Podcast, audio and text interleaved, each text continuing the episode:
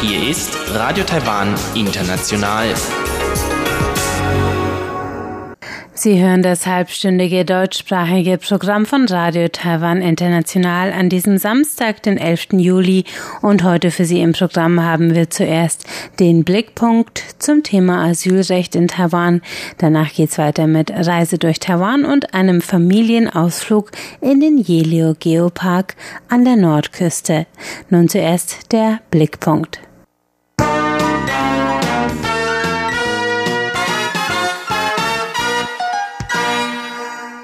In diesem Moment, in dem Hunderttausende Hongkonger darüber nachdenken, ihre Heimat zu verlassen, ist die Frage nach einer Asylgesetzgebung in Taiwan besonders brisant. Denn das Land hat trotz mehreren diskutierten Gesetzesentwürfen seit 2005 kein Asylgesetz eingeführt. Daher machen nun zivile Gruppen wie die Taiwan Menschenrechtsvereinigung und Amnesty International Druck, dass ein Asylverfahren gesetzlich formalisiert wird. Lin Shu-han, die Flüchtlingsbeauftragte der Menschenrechtsvereinigung, hat mit RTI über die Kampagne gesprochen. Ein Asylrecht auf den Weg zu bringen, ist eines der zentralen Arbeitsziele der Taiwan Menschenrechtsvereinigung. Deswegen haben wir dieses Jahr zusammen mit anderen NGOs einen Entwurf veröffentlicht, wie so ein Asylgesetz aussehen sollte. Darin werden Fragen beantwortet wie Wie soll die Identität eines Flüchtlings festgestellt werden, wenn er oder sie nach Taiwan kommt? Es klärt die Aufgaben und Rechte von Regierung und Antragstellern. Es klärt auch, wer zum Beispiel wegen begangener Straftaten kein Anrecht auf Asyl hat und auch, welche rechtlichen Mittel ein Antragsteller hat, um gegen die Entscheidung vorzugehen, wenn sein Antrag abgelehnt wurde.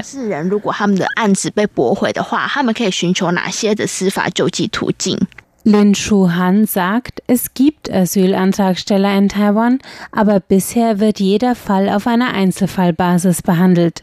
Ohne formale Grundlage ist das Entscheidungsverfahren oft undurchsichtig und auch Menschen, die aus Sicherheitsgründen nicht in ihre Heimat zurückkehren können, werden oft abgewiesen. Die bleiben dann unregistriert, gemeinhin als illegale Einwanderer bekannt, im Land. Ihnen bleiben nur inoffizielle und damit unsichere Arbeitsverhältnisse.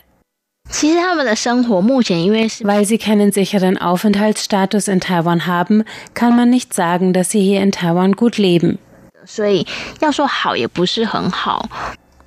Taiwan hat zwar drei entscheidende internationale Pakte unterzeichnet, die die Grundlage dafür bilden, dass ein Land überhaupt Asylantragsteller anerkennt. Aber ein Hindernis für ein umfassendes Asylgesetz seien auch Widerstände in der Bevölkerung, sagt Lin Shu-han. Im Alltag haben die meisten Menschen nichts mit Flüchtlingen zu tun. Es gibt daher einige Vorurteile gegenüber Flüchtlingen, auch wegen der Darstellung in den westlichen Medien. Ich möchte gerne klarstellen, warum sich die Taiwan Menschenrechtsvereinigung für Flüchtlingsrechte einsetzt. Ich werde oft gefragt, welche Belastungen Flüchtlinge für Taiwans Gesellschaft bedeuten würden. Wenn Leute an Flüchtlinge denken, denken sie sofort an die Flüchtlingswelle in Europa. Das sind sehr viele Leute. Aber ein Land kann selbst entscheiden, wie viele Asylbewerber es pro Jahr aufnehmen will. Der Gesetzgeber könnte auf Basis unserer Fläche, unserer Ressourcen und der Leistungsfähigkeit unseres Sozialsystems festlegen, wie viele Flüchtlinge wir jährlich aufnehmen können. Dann sorgen sich noch viele Leute, ob sie uns die Arbeitsplätze wegnehmen. Aber sie genießen bei der Arbeitssuche auch keine Vorteile oder Staatshilfen. Sie stehen auf demselben Level wie alle anderen auch.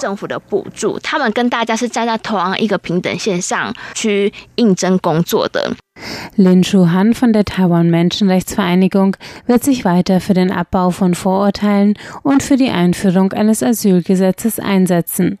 Nächste Woche im Blickpunkt geht es weiter um das vorgeschlagene Gesetz und besonders die Stellung von Hongkonger Flüchtlingen in Taiwan.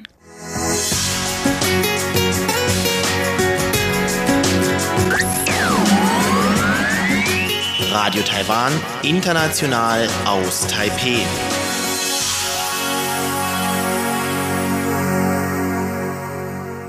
Es folgte Reise durch Taiwan und unser heutiger Gast ist Elena Krause, die mit ihrer Familie einen Ausflug in den Yelio Geopark an Taiwans Nordküste gemacht hat. Wie der ablief und was den Geopark gerade für Kinder zu einem besonderen Ausflugsziel macht, das erzählt uns jetzt Elena in Reise durch Taiwan.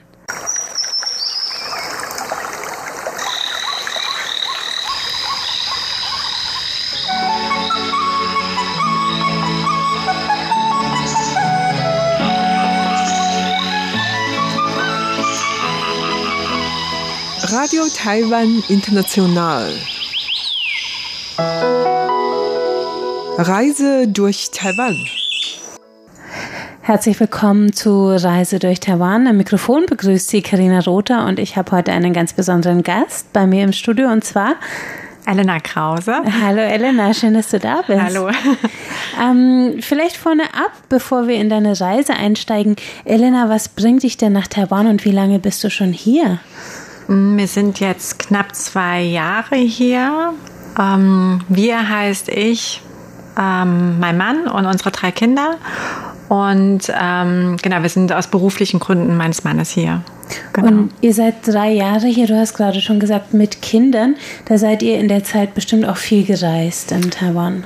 Genau, also wir sind jetzt fast zwei Jahre da, genau. Und in der Zeit ähm, sind wir gereist. Ähm, genau, wir haben uns auch ähm, als Ziel gesetzt, erstmal Taiwan zu erkunden, bevor wir irgendwie die anderen Nachbarländer ähm, erkunden, genau. Und ähm, da wir kein Auto haben, haben wir bis jetzt alles mit dem Zug bereist. Mit dem Zug und jetzt hinten raus haben wir uns mal ein Auto gemietet. Ähm, von der Reise, als ihr euch ein Auto gemietet habt, erzählst du uns heute. Ähm, aber mich interessiert auch, wie reist man denn in Taiwan mit Kindern im Zug? Ist das äh, sehr anstrengend? Ist das schwierig?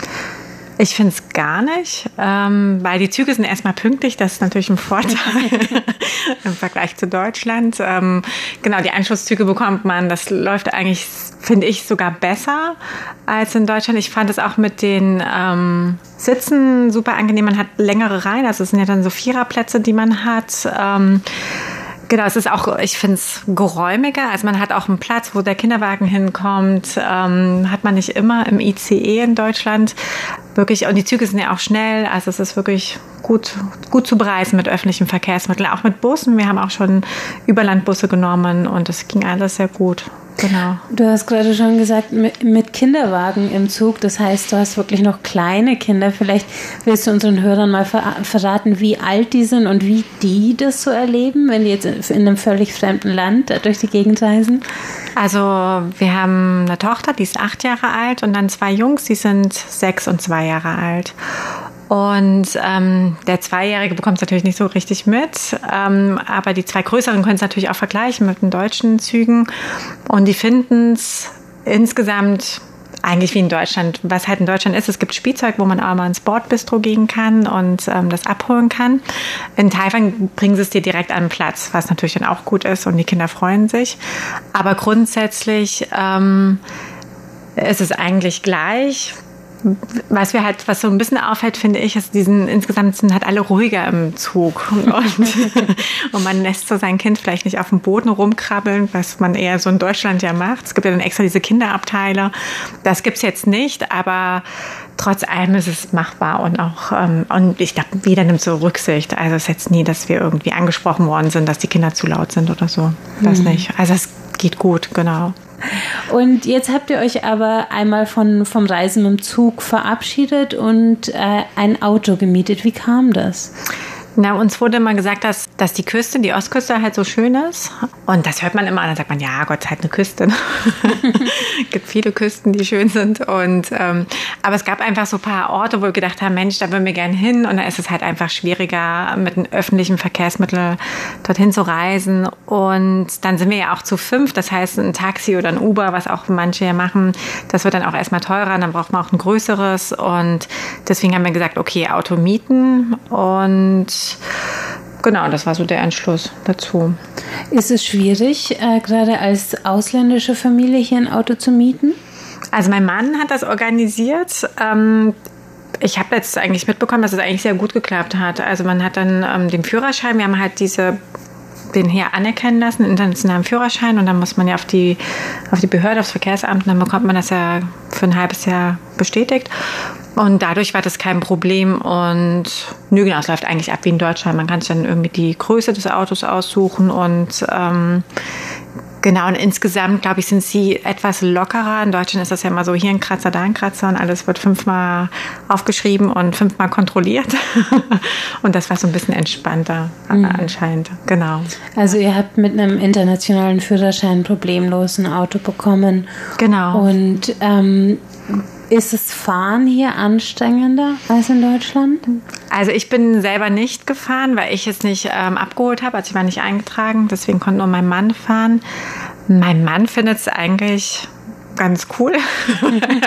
er meinte, die fahren halt alle, wie sie wollen, deswegen kannst du auch fahren, wie du willst. Und ähm, nee, es geht eigentlich. Also es ist, man muss sich so ein bisschen eingrooven ähm, und so ein bisschen Gefühl dafür bekommen, ne, dass dann wieder jemand wieder rein möchte oder die Spur spontan wechselt. Und ähm, aber dadurch kann man auch, wenn man merkt, oh Gott, ich bin jetzt falsch, dann lässt sich auch wieder jemand rein. Also es ist so ein eigentlich ähm, gar nicht so chaotisch, wie es von außen betrachtet aussieht. genau, also nö, das ging eigentlich ganz gut, muss ich sagen. Genau. Ihr seid gut klargekommen im Straßenverkehr, es freut mich. Wir sind ja aus der Stadt raus. genau, ihr seid aus der Stadt raus. Ihr wohnt in Taipei, das ist ja schon in äh, Nord-Taiwan. Aber was du mir erzählt hast, ist, dass ihr dann direkt an die Nordküste gefahren seid, oder? Genau, wir wollten um, also das war auch der Grund, warum wir das Auto gemietet haben. Wir wollten zu diesem Yellow Geopark fahren mhm. und ähm, das war so das erste Ziel, weil wir jetzt auch nicht wussten, wie schnell klappt das wirklich mit der Übergabe des Autos. Also mein Mann hat es äh, zwei Tage vorher schon reserviert und ähm, war, glaube ich, auch vor Ort dort und ähm, hat es alles geregelt. Nur dann weiß man ja nicht, wenn man es dann doch abholt, wenn es dann doch irgendwie noch ein anderer ist bei der Übergabe, eine andere Person, ob man es dann wirklich bekommt. Und dann haben wir es auch bekommen und bis das dann gepackt ist mit drei Kindern und Autositze drin und so und dann äh, vergeht die Zeit. und ähm, genau, wir sind dann aber gestartet und dann wollten wir zu diesem Geopark und dann war halt so die Frage, okay, man kann ja irgendwie über den Yangmingshan drum rumfahren oder über den Yangmingshan drüber. Mhm. Und ich sage schnell zur Orientierung, der Yangmingshan ist ja der Nationalpark, der sozusagen nordöstlich von Taipei sitzt und ähm, eben sehr bergig ist und man da eben durchfahren muss, um der Yelio Geopark liegt so quasi direkt gegenüber, also so ziemlich an der Nordspitze Taipeis. Und ähm, man fährt ungefähr eine Stunde oder wie lange mhm, war die unterwegs? Ich glaube, ja, ich glaube sogar eine gute Stunde war es, glaube ich. Also wir sind dann wirklich über den Yangmingshan drüber und ähm, das war sehr, sehr kurvig und es waren viele Radfahrer unterwegs, sind mhm. dann die ganzen Rennradfahrer unterwegs. Ähm, aber es hat, also hat schon Spaß gemacht. Mhm. Den Kindern wurde hinten übel. die haben sich dann schon beschwert. Oh, ihr hattet keine Gnade. Also wir haben dann die Fenster runtergemacht und frische Luft reingelassen. Mhm. Ähm, genau, aber hinten raus wurde es ja dann besser. Ähm, nö, das hat schon äh, sehr viel Spaß gemacht.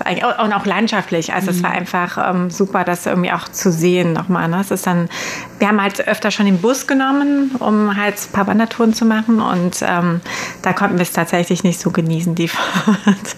Jetzt konnten wir das Tempo ja ein bisschen anpassen. Ja. ja. Und dann ähm, seid ihr angekommen am Jelio Geopark. Äh, was macht diesen Park denn so besonders, so in deinen eigenen Worten? Also was ich besonders finde an dem Park ist, dass es halt von dieser Natur so geformt ist. Also es ist so ein bisschen was Einmaliges und ich finde es auch ähm, eigentlich bewundernswert, dass man da so langlaufen kann, weil ich hätte eher Angst, dass die Masse an Touristen das irgendwie kaputt macht. Ähm, deswegen fand ich das eigentlich faszinierend, dass es halt so offen ist eigentlich, weil also man zahlt zwar Eintritt, aber dann kann man ja wirklich sich frei bewegen. Ähm, wir hatten uns das auch, um ehrlich zu sein, auch gar nicht so touristisch vorgestellt. Also wir haben gedacht, wir kommen dorthin und parken das Auto und dann ähm, muss man vielleicht maximal so einen Eintritt zahlen, das ist so ein kleiner Zaun und dann ist da halt nur dieser Park in Anführungszeichen, aber das ist ja wirklich richtig ausgebaut und mit Kiosk und allem drum und dran. Ähm, da waren wir erstmal so ein bisschen... Ähm, ja nicht enttäuscht, aber so ein bisschen ähm, überrumpelt, weil wir gedacht mhm. haben, so es wird eher sowas, ähm, oder diese Erwartungshaltung war halt anders. Und wir haben gedacht, es wäre halt so, so natürlich und ähm, genau, das war so ein ich glaube, die Erfahrung machen ganz, ganz viele deutsche Reisende, vor allem in Taiwan. Das stimmt. Weil für uns so jede ähm, Anbringung von irgendwelchen Komforteinrichtungen äh, schon irgendwie die Erfahrung fälscht.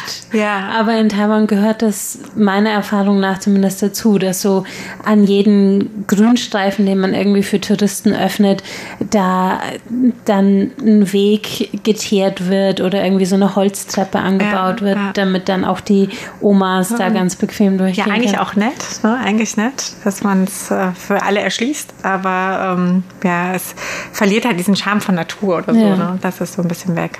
Aber es war trotzdem super schön, also auch empfehlenswert, definitiv. Ich glaube, es ist halt vor allem auch eine kulturelle Gewöhnungssache. Ich habe das auch noch jedes Mal, wenn ich in so einen Naturpark komme, dass ich mir denke, ach, das wäre eigentlich schön, wenn man jetzt da durch die Waldwege laufen könnte, ja, genau. so ein bisschen schmutzig werden könnte. Ja, genau. so. Nein. ja, das stimmt, ja. Ähm, Nochmal zu dem Jelio Geopark selber. Also das ist ja so eine kleine Landzunge, die so ein bisschen mhm. ins Wasser äh, oder ins Meer reinreicht und auch etwas erhöht dann ist, also wie so ein kleiner Hügel. Und davor hat man ähm, diese ausgewaschenen Steine. Also mhm. der, der, ist bekannt dafür, dass die ähm, Meeresströmungen da ganz ähm, imposante Steinformationen ähm, haben entstehen lassen aus diesen, aus diesen Küstensteinen. Wie, wie läuft man da durch? Wie, wie erlebt man das? Wie sieht es da aus? Mit Kindern? Ja. Ähm, na, es fing eigentlich so an, dass, ähm, dass unser Kleinster gebockt hatte, der hatte gar keine Lust zu laufen und wir hatten keinen Buggy dabei, weil wir gedacht haben, wir sind ja mit dem Auto und man sitzt ja die ganze Zeit und dann, wenn man ja aussteigt, kann man ja sich bewegen, also brauchen wir keinen Buggy. ja, und dadurch ähm, ist erstmal mein Mann vorgegangen mit den zwei Großen und ich habe mich um ein motzendes Kind gekümmert. Ähm, Genau, also als wir dann mit Kindern gerade, die entdecken ganz viel. Es, es wird ja dann auch viel ähm, in diese Felsenformation hineininterpretiert, würde ich mal sagen. Das eine sieht ja aus wie eine Königin und dann fangen natürlich und vorneweg gibt es ja auch dann auch so Figuren, wo das ja erstmal so vorgeformt wurde, so wie so Comicfiguren ähnlich, oder? Wie ist das mhm. ja, so war das ungefähr. Und dann. Also künstliche. Genau, Figuren. künstliche, genau, genau. Wo das dann so ein bisschen so dargestellt wurde. Und die Kinder haben das dann halt natürlich gesucht. Ne? Die haben dann irgendwie die Königin gesucht und dann gab es noch irgendwelche anderen äh, Tiere, glaube ich, gab es auch noch. Und dann haben die halt das gesucht und fanden das. Ähm, die fanden das auch toll, dass sie halt dort so rumspringen können. Ne? Also da von Fels zu Felsen auch und dann auch so nah am Wasser dran. Und ähm, Genau, das war, also für die Kinder war das schön, weil die einfach rennen konnten, genau. Und selbst für den Kleinen, als er dann gelaufen ist, ähm, konnte er sich auch frei bewegen. Das war schon ähm, schön, genau. Und also auch, man läuft da wie durch so einen Steinwald wahrscheinlich. Genau, richtig. Wir sind am Anfang ja dieser Steinwald und hinten raus geht das ja dann weiter, diese Landzunge zieht sich ja weiter und dann kann man ja dann ähm, ja, so ist ja dann rechts sozusagen direkt das, oder das Meer ist dann direkt die Küste. Und dann ähm, hat man ja wie so einen Grünstreifen, wo man auch so lang geht, wo dann auch wieder der Weg so gemacht ist. Und ähm, genau, da sind wir dann auch noch lang gelaufen und das war halt auch super schön, weil man dann so aufs Meer gucken konnte und das auch so grün war. Und die Kinder haben viele Tiere noch entdeckt, Schmetterlinge und Raupen. Und genau, das war. Ähm, das war echt schön, was war halt richtig, weil dann auch so diese Meeresprise kam und so. Und das haben dann auch viele gar nicht mehr gemacht. Mhm. Die Masse ist dann immer zurück an den, nach den Felsformationen und wir sind halt einfach weitergelaufen bis zum Ende. Und ähm, genau. War es sehr voll, als ihr da wart? Ähm, ja, es war schon voll. Das war schon war schon, also wir waren relativ früh da. Ähm, ich glaube so um elf, zehn, elf, irgendwie sowas. Dann seid ihr doch recht früh los. Ja, na gut, mit kleinen Kindern ist man auch früh wach. genau, spätestens um sieben hat man schon gefrühstückt.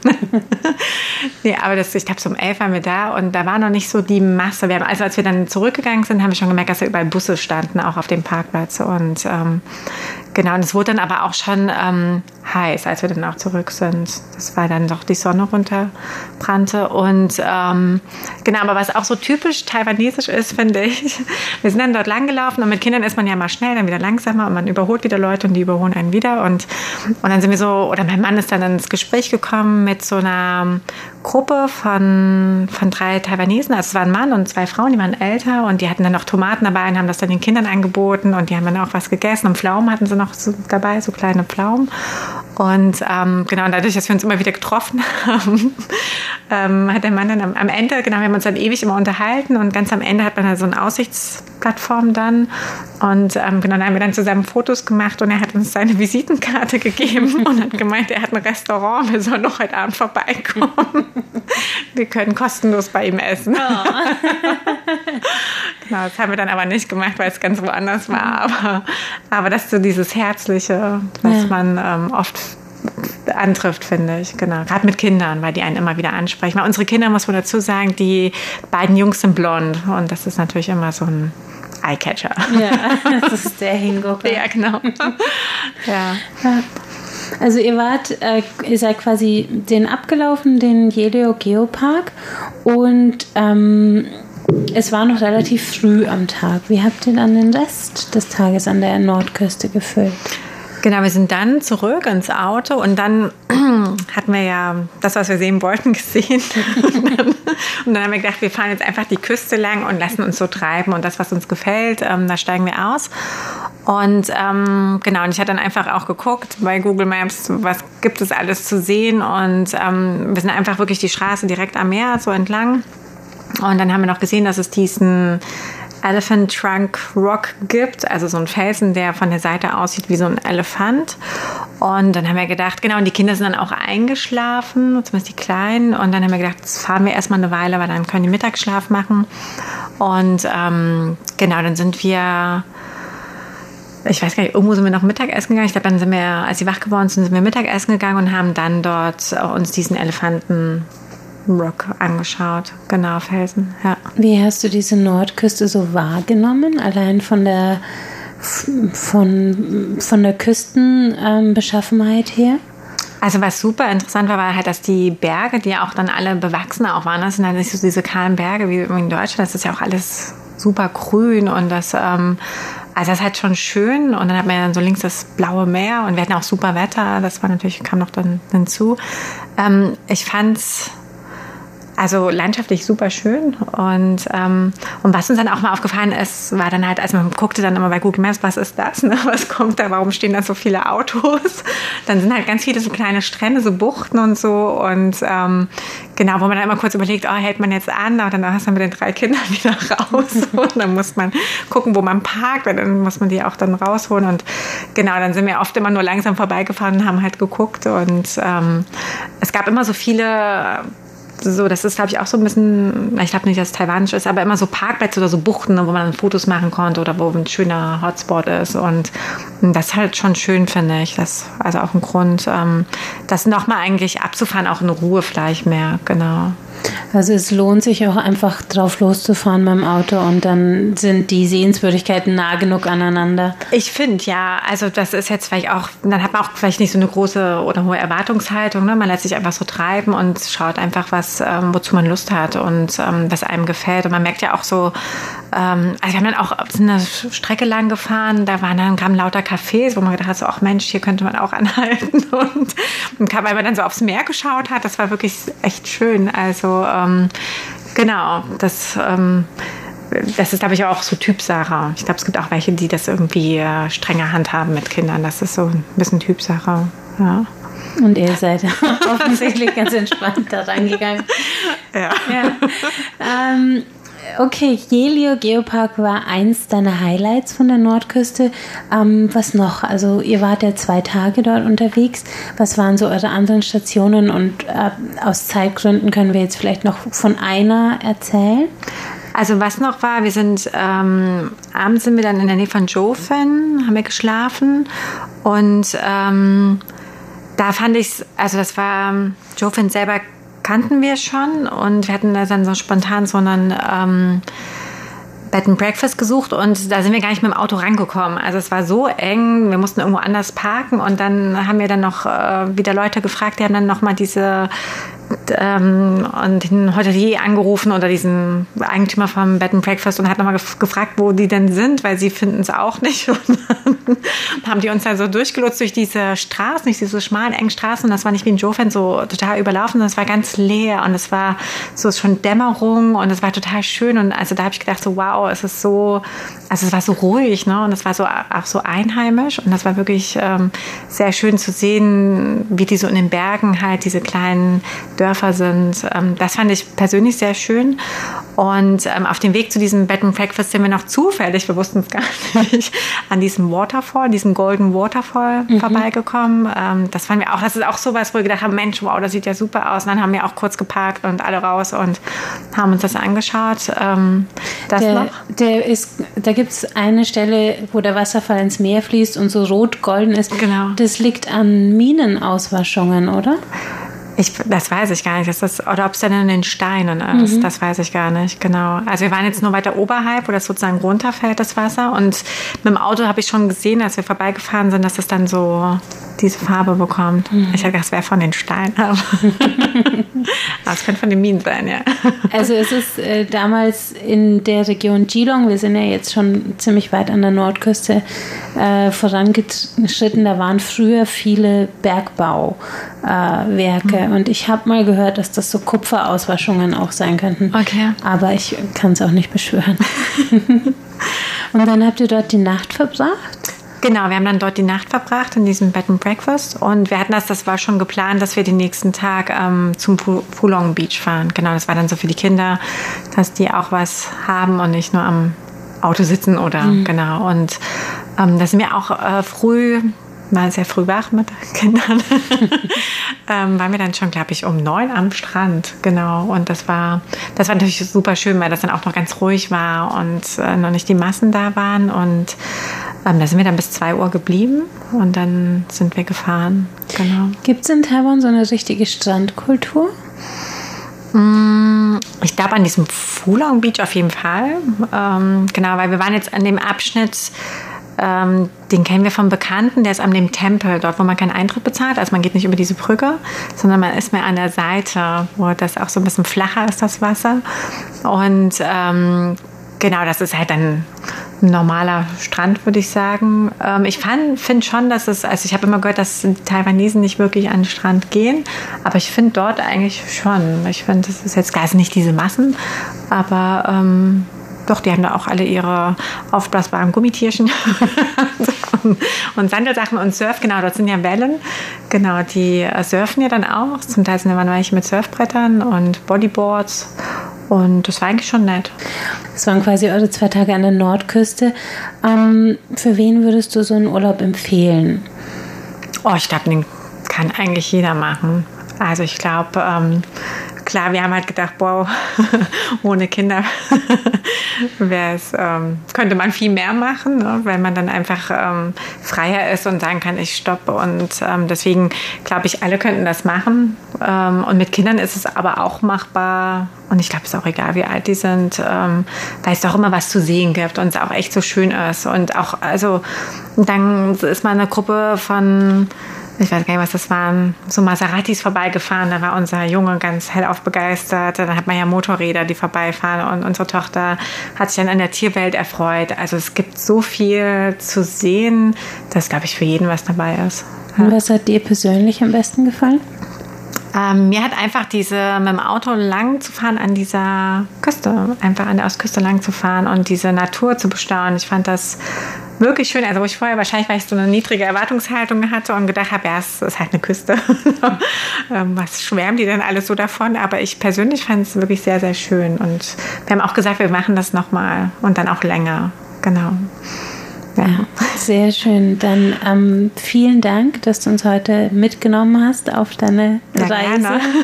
ähm, das war Reise durch Taiwan. Heute im Studio war Elena Krause.